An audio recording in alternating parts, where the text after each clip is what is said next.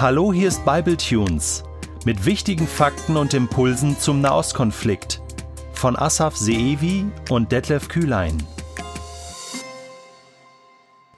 Also nun kontrolliert Israel das ganze Land und zusätzlich Territorien, die nie zu Land gehört haben, wie die Golanhöhen und die Halbinsel Sinai.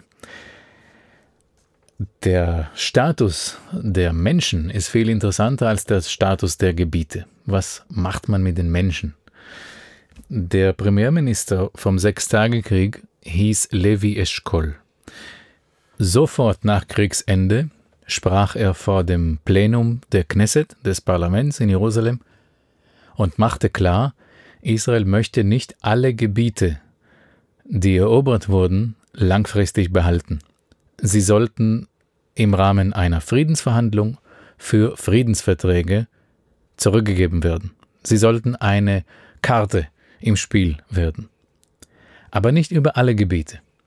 Er sprach über die Golanhöhen und über die Halbinsel Sinai. Beide gehörten Staaten, Nachbarstaaten an. Beide gehörten nie dem Land Israel, nie dem Mandatsgebiet. Ähm, sie waren immer im Ausland. Der Gazastreifen und das Gebiet Judäa und Samarien bzw. Westjordanland, das war ein anderer Fall. Das gehörte historisch gesehen zum Land und dieses Gebiet, über das sollte man, über dessen Schicksal sollte man genauer schauen. Es gab im Parlament zwei Hauptstimmen, die beide Lager äh, repräsentiert haben. Das eine Lager von links, angeführt von Moshe Dayan, er war der Verteidigungsminister des Sechstagekrieges und der Zeit danach, und der andere war von der Opposition der Vorsitzende Menachem Begin von rechts. Dayan wollte die äh, Gebiete, die eingenommen wurden, und palästinensisch besiedelt sind, militärisch verwalten.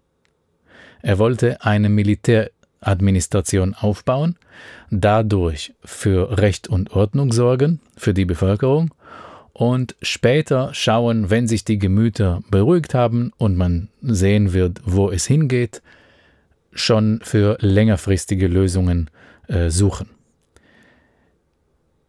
Menachem Begin hingegen sagte schon gleich nach Kriegsende, Israel müsse die künftige Gründung eines palästinensischen Staates in diesen zentralen Gebieten, in Judäa und Samarien vor allem, im Westjordanland, verhindern.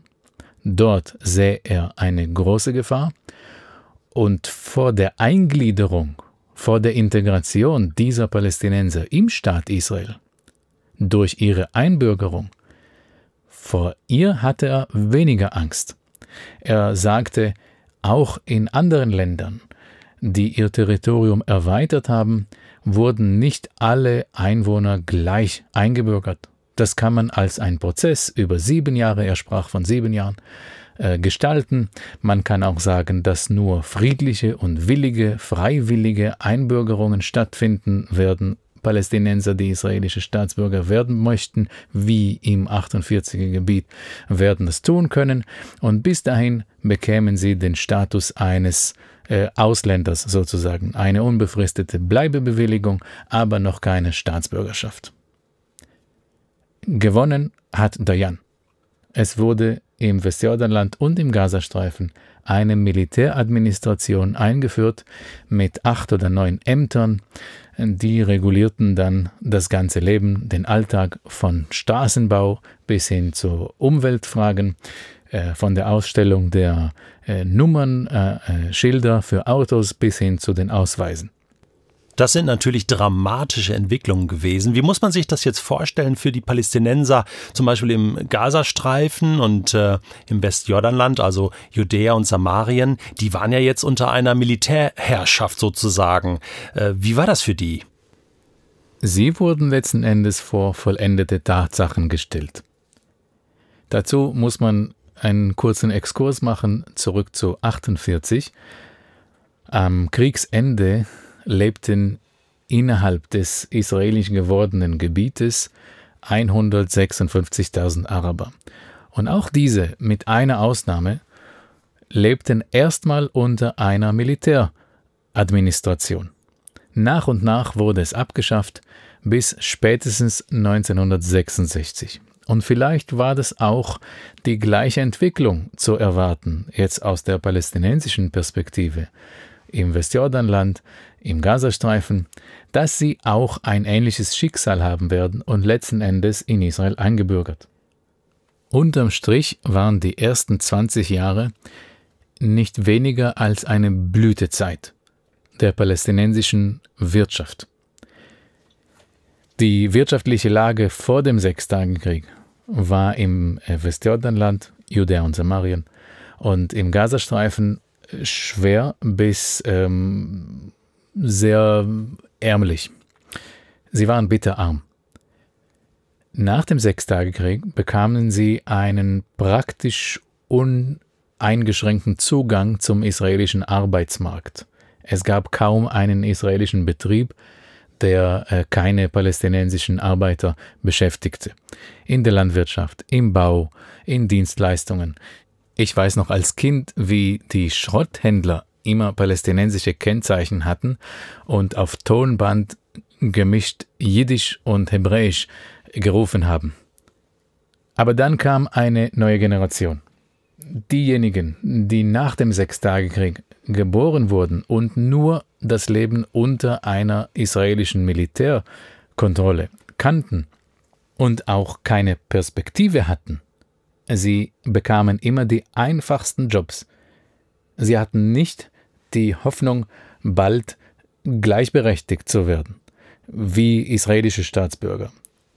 Aus ihnen wuchs der Protest, der in die erste Intifada mündete. Schnell kamen organisierte Bewegungen, Gruppen, Parteien ins Spiel, bauten Milizen auf und fingen mit einer organisierten militärischen Gewalt an. Das ist der Hauptteil der ersten Intifada gewesen. Israel war unvorbereitet und brauchte Zeit, um darauf zu reagieren, reagierte aber letzten Endes mit militärischer Gewalt. Nach dieser Gewalt, der ersten Intifada, kam die Bereitschaft für den politischen Weg. Und so vereinbarte Israel mit der PLO zusammen einen Vertrag, das nennen wir Oslo I. Äh, das ist der erste Friedensvertrag, der Durchbruch.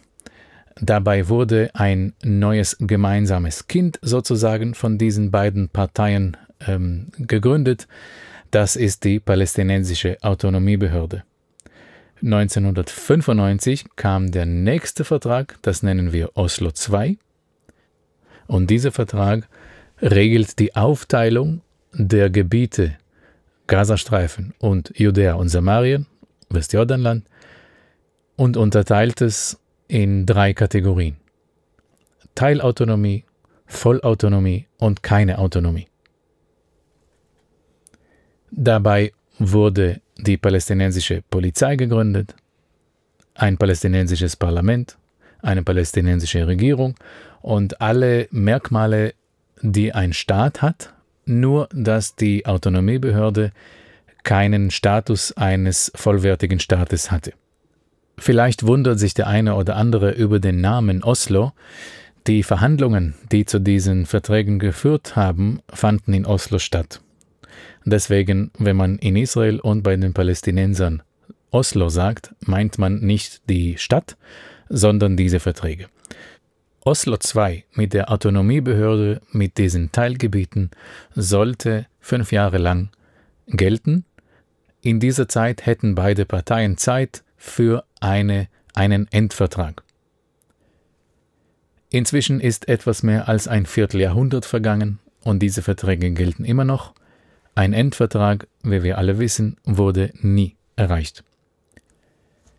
Im Jahr 2000 hat sich äh, ähm, Bill Clinton damals, der US-Präsident, um einen Endvertrag sehr bemüht. Äh, die besten Angebote, die Israel unter starkem amerikanischem Druck äh, gemacht hat, waren weitgehend ähm, entgegenkommen, jetzt aus israelischer Perspektive. Und äh, diese Angebote lehnte Yasser Arafat ab. Ähm, ich urteile, ich persönlich urteile nicht darüber. Ich weiß, dass Arafat als palästinensischer Führer diese Verträge nicht annehmen könnte, denn er musste auf das Rückkehrrecht der palästinensischen Flüchtlinge von 48 und deren Nachkommen verzichten. Und das ist ein Verrat an der Nation. Denn das Urproblem ist nicht die Eroberung der Restgebiete von 67, sondern Israels Gründung 1948. Arafat entschied sich dann für den militanten Weg und so kam es zur zweiten Intifada. Wir wissen heute im Nachhinein aus seinen engsten Leuten, auch äh, von seiner Frau, dass Yasser Arafat die zweite Intifada äh, im Voraus mehrere Monate lang geplant hat, nachdem er verstanden hat, dass er in eine Sackgasse gelandet ist und so kam es wieder zum Weg der Gewalt. Rückblickend können wir sagen, dass zwischen 67 und im Prinzip bis heute es immer wie ein Tango-Tanz mit beiden Parteien gewesen ist. Es pendelt immer zwischen dem militärischen und dem diplomatischen Weg. Ab und zu bei diesem Tango-Tanz tritt man sich gegenseitig auf die Füße und es tut weh. Aber insgesamt ist man zusammen unterwegs, ob man es will oder nicht.